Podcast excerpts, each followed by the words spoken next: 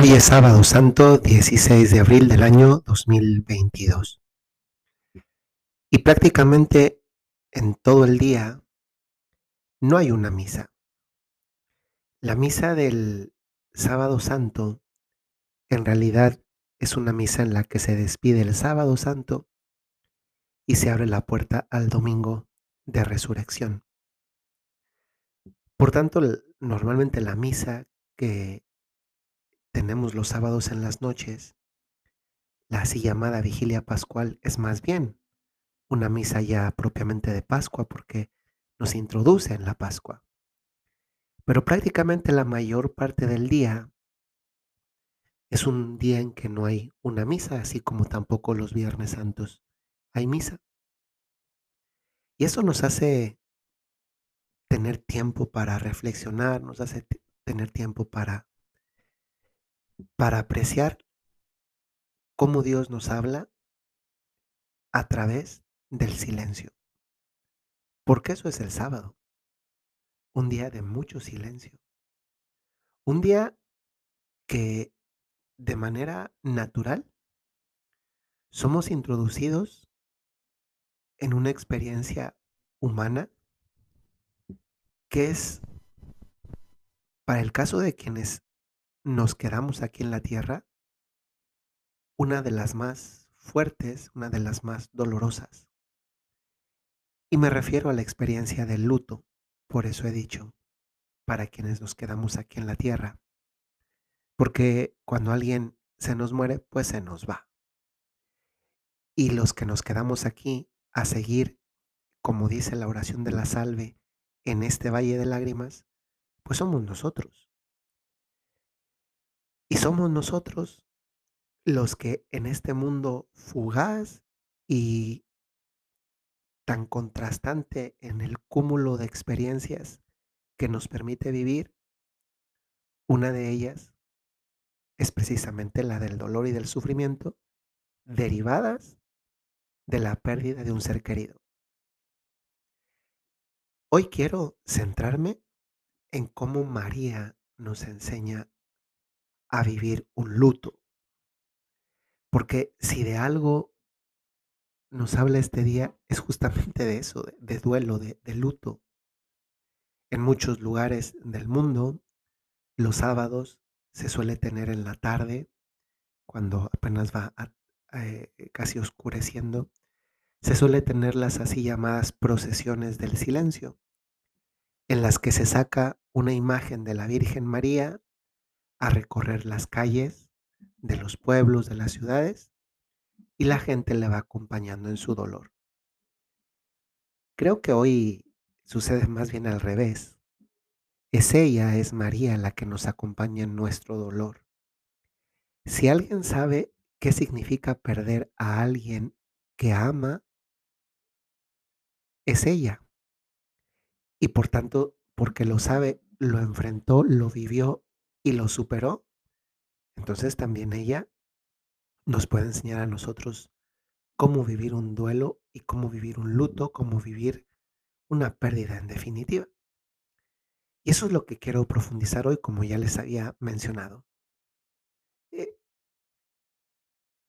miren, no hay un manual que nos diga cómo se enfrentan las cosas, porque es que incluso si lo hubiera, cada persona es muy diferente. Y en ese sentido, María no se convierte en una eh, escritora, entre comillas, de estos libros de superación en las que te dice paso uno, paso dos, paso tres, paso cuatro, paso cinco, paso seis y ya, asunto superado. Hoy hay cantidad de libros de ese tipo que tres pasos para ser feliz, seis pasos para el duelo, ocho pasos para, para saber dejar morir. Hay una cantidad de libros. Pero sí, si efectivamente todos los seres humanos fuésemos iguales, pues entonces podríamos literalmente tomar ese libro, comenzar paso uno, paso dos, paso tres, paso cuatro, paso cinco, o los que tenga, y llegar al último paso y decir ya, cosa superada. Pero no, muchas, mucha gente no se siente identificada, no lo logra superar porque no se trata nada más de seguir un manual. Y en este sentido, también lo que yo voy a decir hoy de María, de la Santísima Virgen María, eh, no es, no es a este estilo de un manual de paso uno, paso dos, paso tres. No, más bien es, María nos sirve de inspiración. Y viendo el ejemplo de María me siento inspirado para tratar de sacar lo que puedo de ella, imitarlo y lo que no, pedir la gracia de, de según como soy yo, pues vivirlo, no obstante que me puedo sentir acompañado por esta madre buena que Jesús me dejó en la cruz. Le dijo a Juan, ahí tienes a tu madre, y, en Juan estábamos representados todos nosotros. De hecho, María en sus apariciones siempre revela este aspecto de su maternidad, lo subraya, nos lo regala para que nos acordemos que no estamos solos. Es que es impresionante que, que en muchos de nuestros duelos, de nuestras pérdidas, de nuestras muertes, de seres queridos, si alguien nos acompaña a nosotros, incluso cuando nosotros no la hemos acompañado a ella en su luto, es, es María. Y le pedimos y, y le rogamos, y eso se me hace muy, muy bonito notarlo cuando, por ejemplo, fallece una persona, cada vez lo veo menos, ¿eh? pero cuando fallece una persona y mm, se reza, por ejemplo, el rosario. ¿Quién está ahí presente? Porque el rosario, pues en realidad es un, más como una manera de consuelo para nosotros. Yo me he encontrado personas que, que no saben rezar, y, pero quieren que, que se rece. Y cuando, cuando se quiere que se recen, pues casi siempre piden el rosario, porque es una manera en la que nosotros, en esa congoja que tenemos, nos sentimos un poco más acompañados y nada más ni nada menos que precisamente por, por María. Pues bueno, María, que muchas veces nosotros no la acompañamos, preguntémonos hoy siquiera, he, dedicado, pienso dedicar algún momento del día para pasar un ratito con la Santísima Virgen, para acompañarla, para consolarla. Yo ayer estaba pensando, y me permito un paréntesis, ayer, después de varios días que no lo hacía, ayer vi el Facebook, o sea, de, de ver, no ver, ver mi propio perfil. Ayer acompañé una familia aquí por Roma, fue muy bonito porque era una familia de una ciudad, una familia de otro lugar, y los llevé a la Basílica de Santa Cruz de Jerusalén, donde están las reliquias, mm, bueno, no todas, pero hay una buena cantidad de reliquias de la pasión de Jesús, un clavo, dos, dos espinas de la corona, un- una parte de la, de la cruz, y- y estando ahí, pues yo me conmoví porque pensaba, híjole, estoy enfrente de unas reliquias que en otro momento estuvieron en el primer Viernes Santo de la historia, porque ayer era Viernes Santo. Y, y bueno, estuve con la familia, después fuimos al Via Crucis con el Papa y ya yo, yo llegué bien tarde a la casa, pero bien tarde. Y, y traía un hambre porque además solamente había hecho una comida, literal una comida, no había ni desayunado ni cenado, solo una comida porque además ayer era día de ayuno. Y, me llamó la atención dos cosas. Entonces, primero de regreso, ¿Cuánta gente estaba? Bueno, me llamaron 3 cosas la atención, ahorita les las voy a contar porque eh, sí sí tiene relación con lo que estaba mencionando en este en este paréntesis. La primera, antes de su cuando terminó el Vía Crucis, antes de subirnos al metro, iba pasando por ahí un camión de grandes, es como de autobuses, pero eso es para fiestas, entonces va todo todo tapado por afuera, pero hay algunas rendijitas y adentro iba lleno de jóvenes. Es como una tipo discoteca, no sé si se le llama así ahora o antros o como le digan los jóvenes, pero adentro con música, luces, etcétera, ruido, eh, en Viernes Santo. Y eso me llamó la atención porque eh, cuando, como se detuvieron en un semáforo cerquita ahí del Coliseo y veníamos muchísima gente del, del Via Crucis, se comenzaron a burlar desde adentro porque hay como el DJ o el que va hablando todo el tiempo, eh, que es una fiesta dentro del, del- camión grandísimo porque son dos camiones pegados. eh, hizo un comentario burlándose de, del, del, del Via Crucis, así, y me dio mucha tristeza porque ah, yo pensé, ¿qué motivación tendría Jesús para morir en la cruz por alguien como ellos? No, lo digo en serio, ¿eh? porque, a ver, tú te motivas cuando alguien te inspira, ¿no? Pero cuando alguien no te inspira, pues tal vez dirías, no, pues no vale la pena. Bueno, pues en la mentalidad de Jesús la lógica funciona de manera diferente. Primero eso. Segundo, ya cuando iba de regreso a la casa en el autobús yo solo, eh, ya eran como las 12:18 o algo así de la noche, eh, por tanto, yo ya podía comer porque ya había terminado el el ayuno a las 12 de la noche. No, pues, no comía en ningún restaurante, pero lo que me sorprendió es qué cantidad de restaurantes estaban abiertos en en Viernes Santo, también de ir en el día. Yo pensaba ¿cuántas personas saben que hoy es día de ayuno? Porque no parece. Y la tercera cosa que me llamó la atención fue que, como venía en el camión de regreso y el camión dura desde donde yo lo tomé hasta la casa como unos 40 minutos, pues iba viendo el Facebook. Eh, ya había rezado, pues voy viendo el Facebook. Además tenía tiempo, tenía ganas, porque hace mucho que no lo veía. Y vi que yo iba viendo fotos de gente en vacación, playa, etcétera, y me encontré una frase, a ver si ahorita la encuentro, porque tengo la computadora aquí enfrente de mí. Voy a leer la frase que vi en el Facebook, ¿eh? A ver, no significa que no significa ni que yo lo pienso, ni que no lo piense. Pero miren, aquí la encontré. Una persona ponía en el Facebook, decía así: "Me indigna que la mayoría de los católicos y cristianos crean que Semana Santa son sus vacaciones. No, señores. Semana Santa es para que trabajen enmendando sus pecados, reflexionen y se arrepientan. Las vacaciones son para nosotros los ateos". Lo ponía una persona, yo no sé si sea atea o no, pero es lo que decía.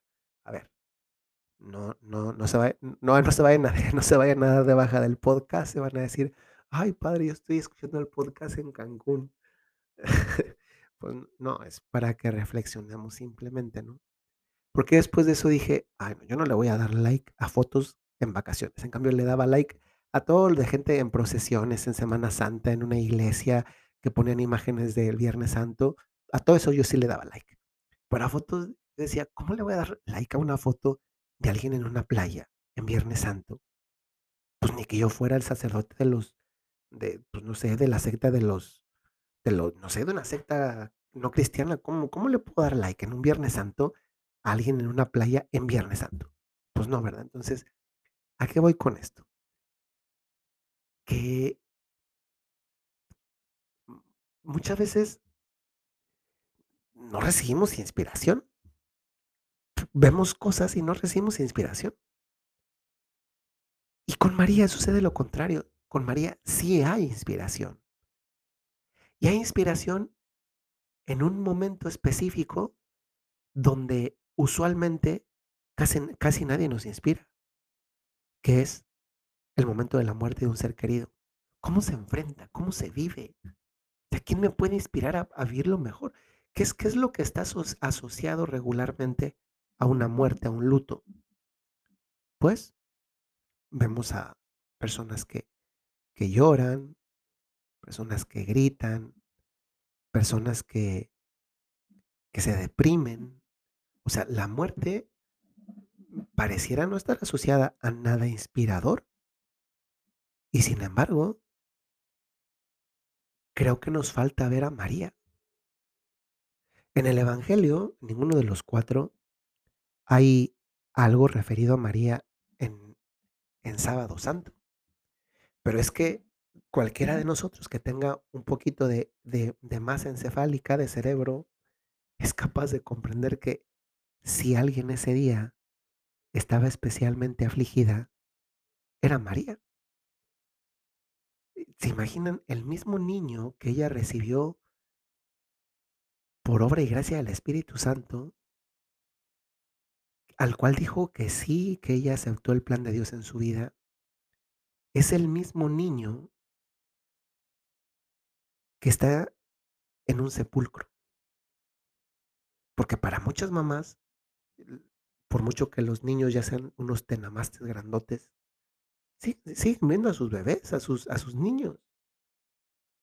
Y y María nos sorprende porque, aunque el evangelio no diga nada, y en ese sentido consagre el silencio del sábado es obvio, es comprensible que si alguien estaba sufriendo, era precisamente María. Y estaba sufriendo nada más ni nada menos que porque era la mamá del difunto.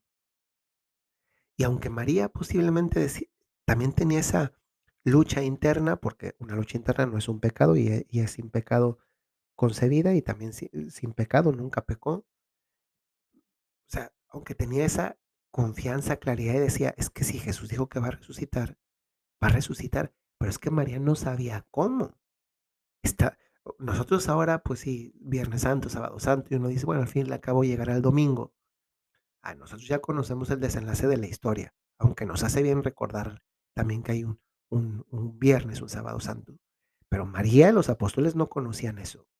Y más a ella como madre, es que no conocía eso, y era esa lucha interna en decir: "Pero es que Jesús lo dijo, pero es que pero es que, ¿cómo puede ser? Porque porque es que ya lo vi muerto, lo he tenido en mis brazos, bajado de la cruz, lo he tenido entre mis brazos", como esa escultura tan preciosa de Miguel Ángel, La Pietà.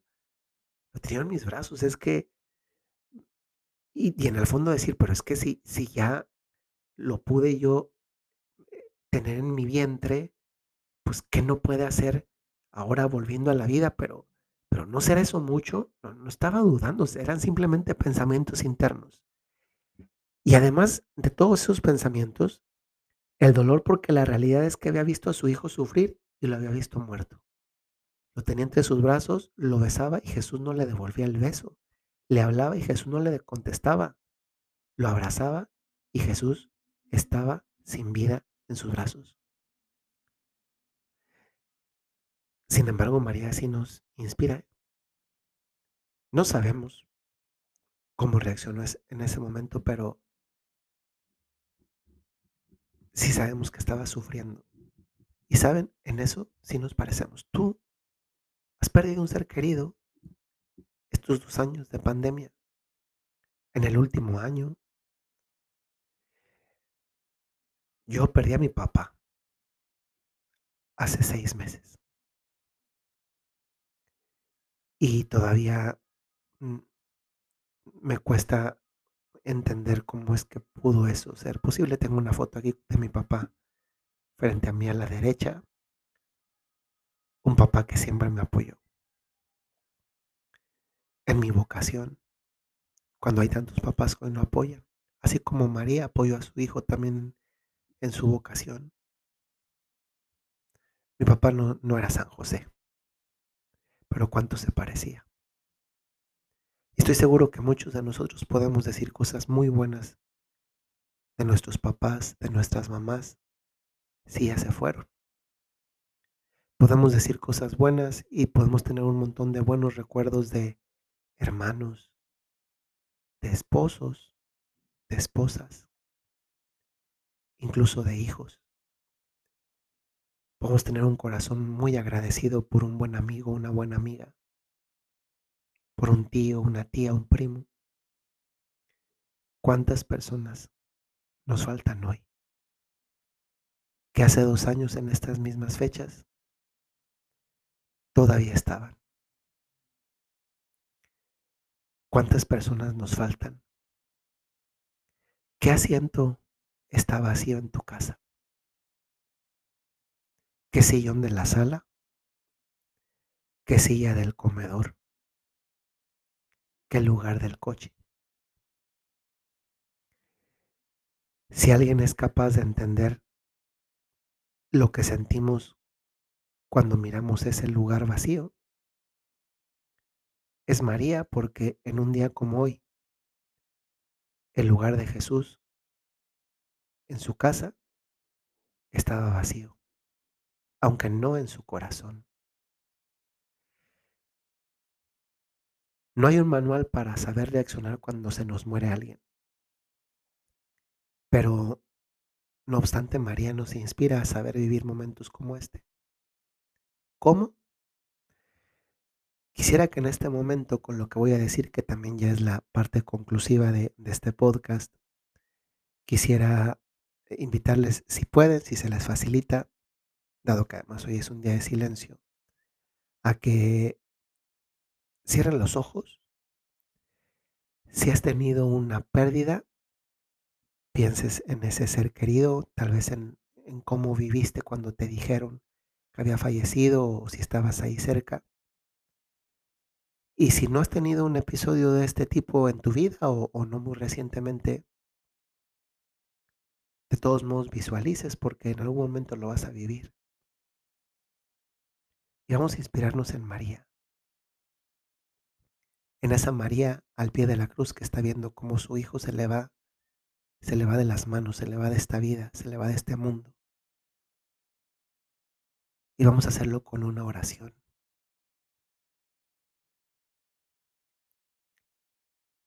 Enséñanos, María, a saber dejar ir. Enséñanos a saber dejar ir como tú dejaste ir a tu hijo.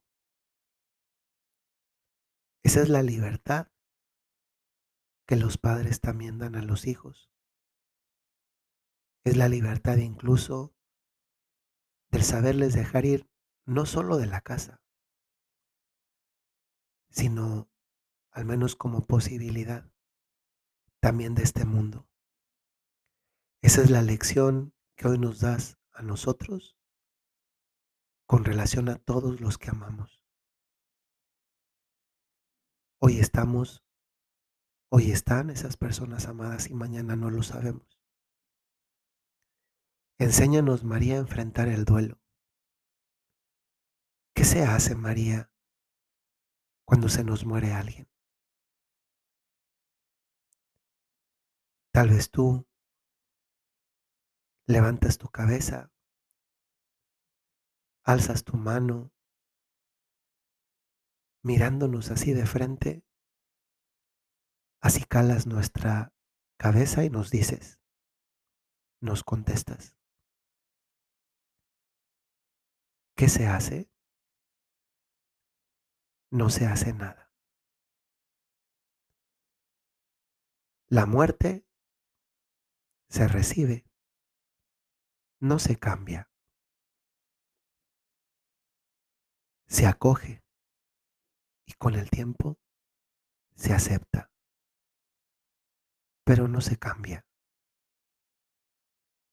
La muerte nos hace experimentar nuestra limitación. Ante la muerte experimentamos nuestra impotencia porque no podemos hacer algo para ir en contra de ella. No está en nuestras manos. ¿Qué se hace ante la muerte? Nada. Se está ahí. Se acompaña. Se llora. Se sufre. Pero no se cambia. Y tal vez nosotros podamos contestarle a María, María, pero eso es duro y eso es difícil. Y posiblemente María nos mira y nos dice, lo sé. Y en ese lo sé encontramos resonancia a nuestra propia experiencia. Si lo hemos vivido, nosotros también lo sabemos. Y si no lo sabemos todavía, lo aprenderemos. ¿Qué se hace ante la muerte? María en este sábado santo nos contesta. Se hace silencio. Porque el silencio nos permite recordar.